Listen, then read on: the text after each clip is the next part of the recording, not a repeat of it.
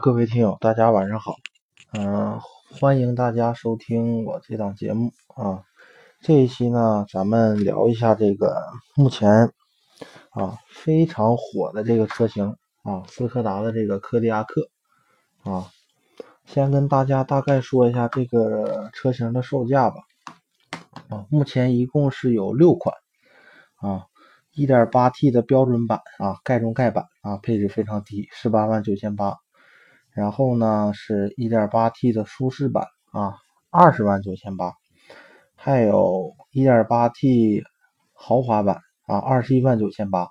我刚才说的这三款车型啊，都是五座的。然后接下来呢，咱们说一下七座的啊，七座的是二十二万九千八起啊。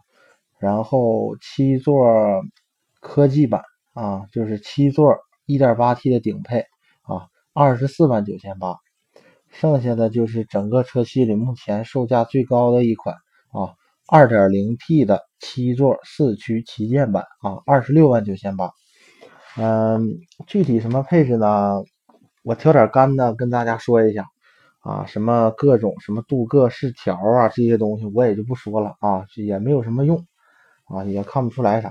啊，具体的咱们大概说一下啊，全系标配行李架啊，铝合金的，全景天窗，LED 日间行车灯啊，就在那个呃车大灯最下面啊有个条啊，它是亮的，嗯，比较漂亮啊。然后呢，全系最低配的一般都是十七寸的轮毂。啊，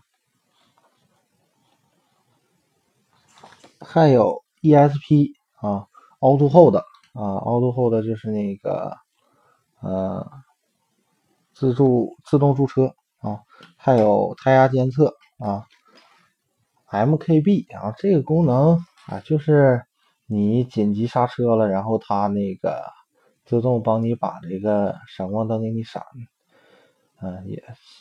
比较鸡肋吧啊，呃，低配的正面四个音箱啊，定速巡航啊，后排还有两个儿童座椅接口，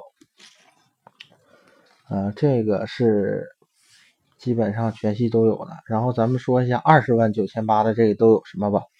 这款车呢，二十万九千八的这个，我觉得是五座里面性价比最好的啊。二十万九千八这都有什么呢？跟大家说一下，标配的东西已经有了，然后它多了多功能方向盘，后排 USB 啊，后排的杯托啊，就是后排中间那个座能给它折下来，咱往两边一坐，手能搭在上面那东西，配了侧气囊、侧气帘，六点五寸的屏幕啊，自动空调，无钥匙进入，一键启动，八个音箱啊，后视镜摄像。AQS 空气监测，然后这些也比较鸡肋吧，但是，呃，基本上够用了啊。然后还有一款，再往下一款是五座最贵的那款啊，二十一万九千八，十八寸的轮毂啊，全真皮的内饰，加了一个电动尾门，这就完了，二十一万九千八。就相当于比五座二十万九千八的那款花了一万块钱买了四个十八寸的轮毂，全车的真皮啊，电动尾门。因为二十万九千八的那个是真皮加织布的座椅，然后十八万九千八呢，那个是织布的座椅，非常 low 啊。反正真皮座椅呢，我个人觉着啊没什么用，夏天坐着呢也闷。然后呢，黑色的内饰，夏天你车停外边，你说你跟你啊小对象啊啊上商场买点东西下来了，一晒，哎呀，烫的不行啊！真皮座椅比较烫。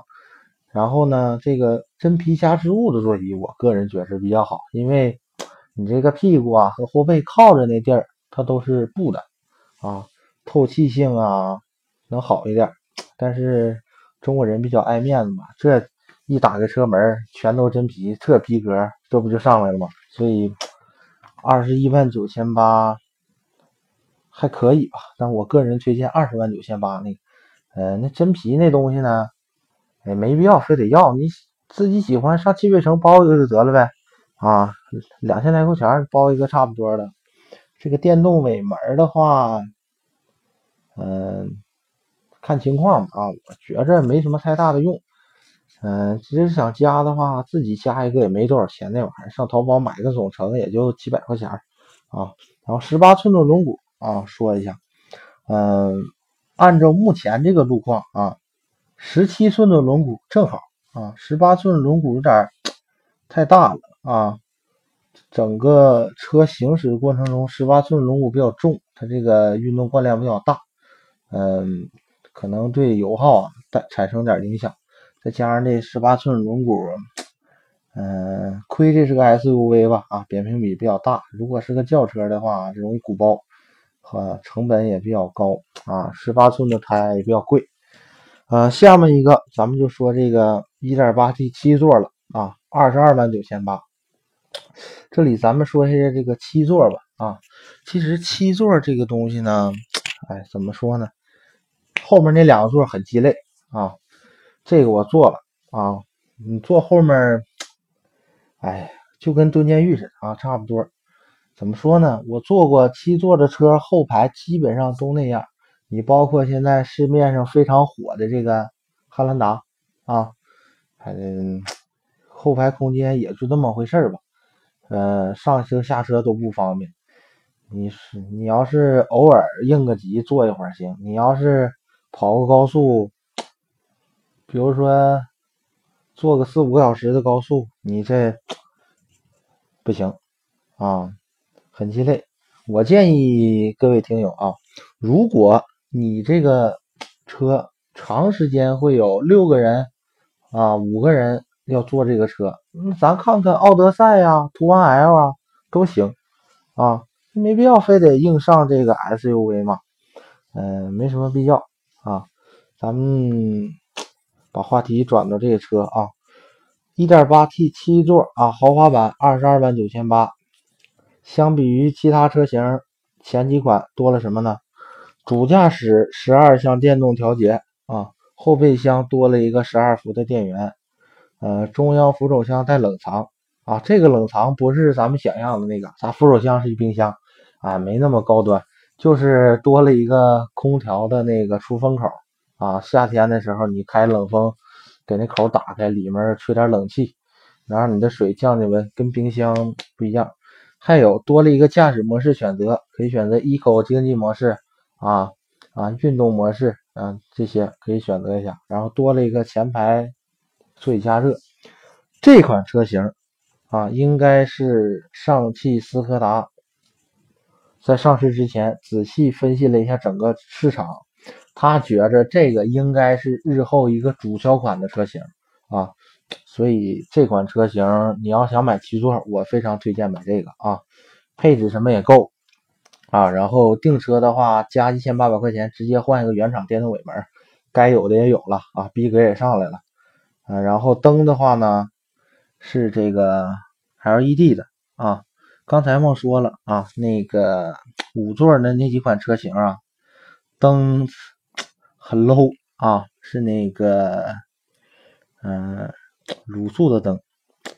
这个灯这个东西啊，特别在中国啊，咱们先不说什么 LED 灯啊，什么，啊，我耐用啊，亮度高啊，这些东西咱们都不说。哎呀，这屁啊，一样，就一点，你跟你朋友去吃饭去了。你一掏钥匙，咵一摁，你这车 LED 灯啊倍儿亮，前面一照，这逼格是不是啊？你他开个小车啊，卤素的灯，你说一摁一摁车一解锁啊，一小黄灯泡在那晃着，就跟你家安一个白色的雷士最好的灯啊，白光的，他们家用的是跟嗯。初中、高中厕所里样那个小黄灯啊，白炽灯泡啊，你想想这档次是不是？所以这个东西挺有用的。我建议这个买五，如果是买五座的这些车友啊，想办法自己淘宝换个总成，别四 S 店换啊，太贵。换个纯 LED 呢，总成七八千，没必要啊。整个氙气的差不多了，别弄小黄灯泡，太 low 啊，这没法看。那咱们再说下一款啊，1.8T 七座啊，叫豪华科技版啊。它科技在哪儿了呢？电改的尾门啊，大众这个尾门，电动改的新的 MQB 平台这些比较好，不像原来了，只是。哎呀，跟踢人似的，把脚垂直放到下面感应区域，它才好使。现在就是一扫啊，它就能开了啊。然后中控升级了这个八寸的屏幕啊，像呃二十二万九千八到十八万九千八之间这些车型啊，全都是这个小的屏幕啊。你像最低配的那个十八万九千八的那个，连屏幕都没有，那个确实比较。比较惨，配置很低啊，十八万九千八那个才配个正面双气囊啊，嗯，那个车十八万九千八就是厂家为了拉低价格区间，你基本上现在，嗯，因为我做这个行业嘛啊，你基本上订车厂家也不给你造，基本上没有啊，八寸屏啊，彩色显示仪表盘啊，这个反正看着挺炫，没什么用啊，氛围灯啊，车这个氛围灯。我个人感觉啊，所有这些品牌的氛围灯都很一般，最好的就是奔驰啊，奔驰那往 S 级，你往后面一坐，那个灯看着非常有成就感啊。如果你就坐到奔驰那后排，给你什么感觉呢？这地下有一千块钱，我都得绕着走，不惜得捡。大哥太成功了，不差这点钱啊。嗯，氛围灯，你像。这个其他品牌的氛围灯一般啊，像某些国产品牌带的氛围灯，哎呀，弄得跟夜店似的，哎呀，红的、蓝的、黄的，哎呀，很 low 啊，特别村儿。然后二十四万九千八，这个车顶多了一个鲨鱼皮的天线，这个呢，嗯，反正就是好看啊。前雷达啊，不，嗯。停车往前开的时候，这有个雷达帮你感应一下前排有没有障碍物，嗯，也有点用吧。啊，下面咱们说一下这个 2.0T 七座四驱的这个啊，二十六万九千八，整个车系里面最贵的一款啊，加了一个智能越野模式啊，ACC 自适应巡航，十九寸的锻造轮毂，我觉着这么多钱呢，嗯，还可以吧。啊，多了这个智能越野模式啊，是四驱的，嗯，呃，冬天特别是在东北啊，可能有时候会打滑啊，这偶尔应下急用一下，起步的时候还是更好一点。然后这个多了这个 ACC 自适应巡航啊，这个东西没什么太大的用啊，具体功能啊，什么原理啊，我也不给大家讲了，大家自己查一下。基本上有这配置的车用的都很少啊，然后升级了十九寸锻造的那个轮毂，它这个轮毂呢是这种花瓣式的啊，嗯，大家自己上网看一下图片吧，我觉着一般吧，因为我个人比较喜欢这个改装车里面这个什么 BBS 啊啊啊那种轮毂啊锻造那种全全黑的啊这种轮毂。搭配这个车身啊，比较协调，看着很凶猛。因为这车车型命名嘛，柯迪亚克啊，是世界上比较大的一个熊类。大家可以上网找一下，有照片啊。那个熊在俄罗斯那块报复那个车的车主，把那个整个车呀，什么东西都给弄烂了。那熊还是很吓人的啊。说到柯迪亚克，咱们就说这个平台啊，最新的 MQB 平台，跟它。一样的车是什么呢？啊，这是大众的途观 L 啊，嗯，车身尺寸咱们说一下啊，柯迪亚克呢是长四六九八，宽幺八八三，高幺六七六。啊，途观 L 呢是四七幺二，长啊比柯迪亚克长点，但是宽和高都没有柯迪亚克高。啊，宽是幺八三九啊，高是幺六七三，数据上比。不太客观啊，真实坐到里面，咱们就能感觉出来了。呃，柯迪亚克的这个横向空间比途观 L 的好很多啊。这个途观 L 的话还没有七座，嗯，并且这途观 L 这个价格也比柯迪亚克贵啊，还要加价。然后内饰呢，柯迪亚克的这个内饰是呃比较对称的，然后设计的话也比较更时尚啊。途观 L 那个车外观设计呢，看着比较凶悍，实际上你仔细看一看也没什么啊，就是老的那个途观做做拉皮儿，它被黄瓜啊给弄出来了，嗯，也就也就这样。嗯，斯柯达这个品牌呢，目前的话，在国内怎么说呢？高不成低不就这么个品牌啊，但是口碑还不错的啊。嗯，大多数你像只要他买过斯柯达的车，他再换车，大多数人都会选择斯柯达啊。这个品牌在某些方面就跟沃尔沃差不多啊。人群呢，嗯，基本上很固定，大多数都是什么老师啊、大夫啊、公务员很多。呃，然后呢，年龄呢，啊，以这个三十多岁，三十五到四十五之间吧，啊，收入也还可以，啊，这一类群体呢，嗯，可能我很片面啊，因为我也刚接触这个不不久，啊，可能说的，嗯，不太客观啊，各位听友大家多多包涵啊，嗯，我觉得这类人呢。普遍都是这样啊，给您大家描述一下，戴个眼镜啊，学历比较高啊，肯定比我高了。像我是这种，哎呀，很没文化的人啊，大专毕业啊，一般买科迪亚、买这个斯柯达车的人，大多数都是这个研究生啊啊，或者还有更高学历的啊，收入呢可以，但是这个生活呀没有激情啊。从上学一直到大学，哎呀，一直努力学习，努力工作。等自己这个收入什么都可以了啊，老婆也有了，孩子也有了，是不是？房子也不差了啊，想买个车了。但是呢，他想符合他的身份，他要点品位啊，他得买个这个差不多的车呀。买个什么日系车呢？他觉着配不上哥这内涵，没什么意思。啊，买什么太豪华的，雷克萨斯了什么的，可能确实也够不着啊。再加上可能太张扬啊，沃尔沃呢又太贵，维修保养什么的啊，还不太喜欢那个北欧的那个设计啊。沃尔沃那个设计呢，就跟一家家居似的啊。上网查了一下，斯堪的纳维亚风格啊，很简约，很简单。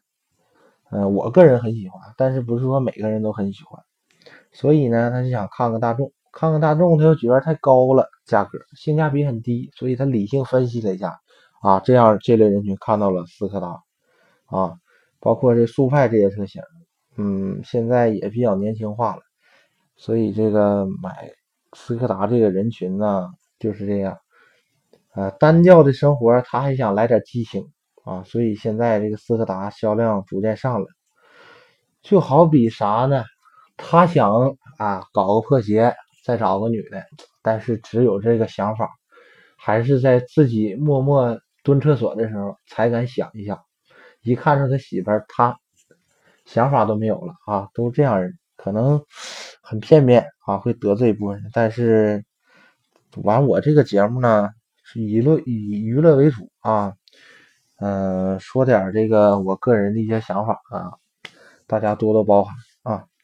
然后再聊一下这个竞品吧啊，我个人认为啊，这个柯迪亚克这个车型呢，说啊我是一个中型 SUV，但实际上呢，它打的是什么 CRV 啊啊奇骏啦这些车型的市场啊，你想想看看这个 CRV 啊奇骏啊啊，嗯，车身尺寸呐，包括动力啊，可能没有这个强。啊，你像大众这发动机，这个功率扭矩，大家都耳熟能详了。一般这 1.8T 啊，132千瓦，300牛米，300牛米啊，180匹左右的这个马力啊，2.0T 呢就是呃162千瓦啊，350牛米啊，220匹马力啊，也没有什么好说，大家都很熟悉了，这么多年了啊，对不对？好坏呀，什么烧机油啊这些问题，咱先不说啊，这个问题咱们改天单聊，或者一会儿我带一组啊，跟大家说一下这个功率和扭矩的事儿吧。功率，功率。啊，这嘴有点瓢。我这个人其实口才一般啊，大家也能听出来，说话声音不太好听啊。功率代表什么呢？这个车绝对速度啊，就是你功率越大，你这车开快了能跑快啊。最快速度是啥？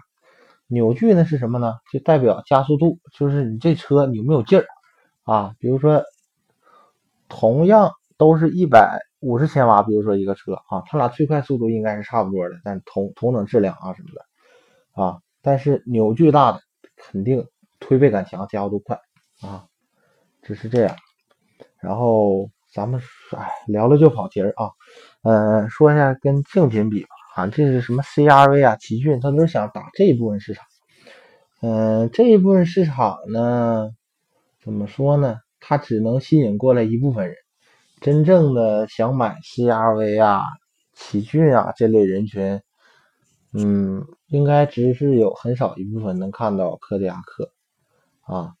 正常想买柯迪亚克的，像目前我接触到这些订单，大多数都是从明锐啊或者什么老小精锐啊啊这些车主换过来居多啊。然后直接来订车的呢，还有这样一部分人啊，想买个途观 L。或者是想买个途昂啊，就是现在上汽大众最新的那个 SUV，那个个儿很大啊，就英文叫 Terramondo 啊，就非常大大个一车，我见过啊，跟那个奥迪 Q7 差不多了啊，很大。但是这车呢，价格又贵啊，没车还加价啊，所以它。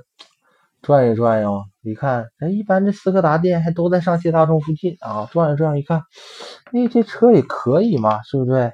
啊，那个三十多万，我二十八九万，我这个我二十六万九千八买个全系最顶配的了，对不对？所以吸引这一部分人群啊。怎么说呢？这款车，我个人嗯，在驾驶了一下啊。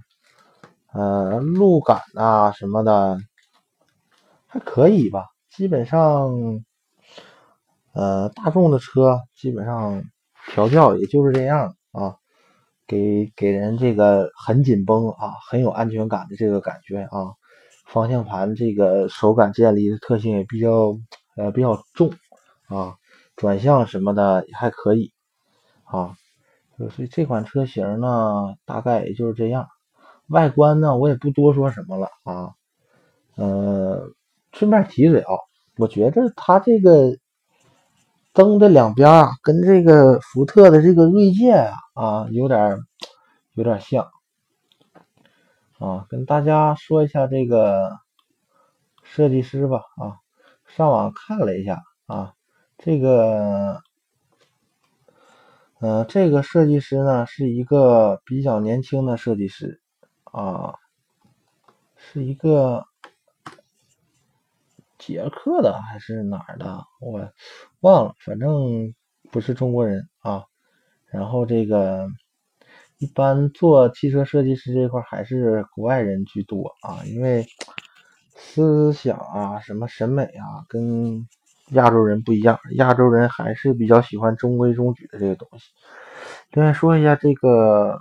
斯柯达这个品牌吧，像斯柯达这些车型，哎呀，我给大概大概说一下，目前在售都有什么车型啊？精锐、心动、新锐、明锐、速派、野地、柯迪亚克，就这几款车型。嗯，外观设计呢，哎呀，我觉着中国人一般还是不是太能接受啊。因为中国人从小接受的这个教育比较传统，啊，中国人就比较喜欢这个中规中矩的这些车，所以你看这个什么丰田啊，这个包括大众啊，大众卖的好跟这有绝对的关系。一呢，大众来中国来的比较早，啊，这个培养一代中国人的审美，啊，就像像五六十岁的人就会觉着啊，车就是大众啊，汽车就是大众，大众就是汽车啊，他会觉着大众这个美啊漂亮。大众也来中国这么多年了，也教育中国这么多中国人这么多年的这个审美啊啊中规中矩，所以大众这个销量比较好。然后像斯柯达这个品牌原来是捷克的啊，所以它这个。捷克的首都叫布拉格啊，像咱们比较熟悉的这个施华洛世奇，这水晶这块啊，都是那儿弄的啊。你看这个现在新车型也都是借鉴这个啊水晶切割的这个设计灵感和理念啊，外观看着还可以，但不是每个人都能接受啊。我个人总结了一句话，就是斯柯达的美不是每个人都能接受的啊，基本上就这样。然后像我们呢，有时候能。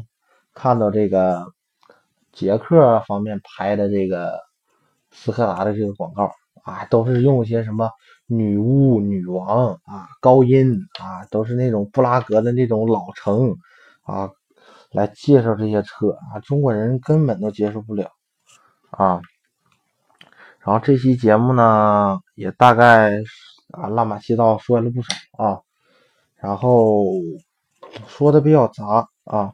嗯，我这个节目呢也刚刚开始啊，希望各位听友呢能多多支持，多多包涵啊。后期的话，我也多给自己充充电，多学习学习啊。有些东西我还不是太懂，我也只是站在一个非常非常啊，跟大家想买车的心理啊，分析一下这个车，分析以后呢，我这节目风格就这样啊，嗯。没事唠唠闲嗑啊，发泄发泄这个一天的工作压力啊。以后，然后我觉着我这个节目呢啊很一般啊，希望各位听友多多包涵啊。我这节目就适合你在什么时候听呢？早上堵车实在没啥事了啊，听听我这节目，扯会儿蛋啊。具体也就这样啊。好了，嗯，谢谢大家收听这期节目。嗯，我这个节目呢。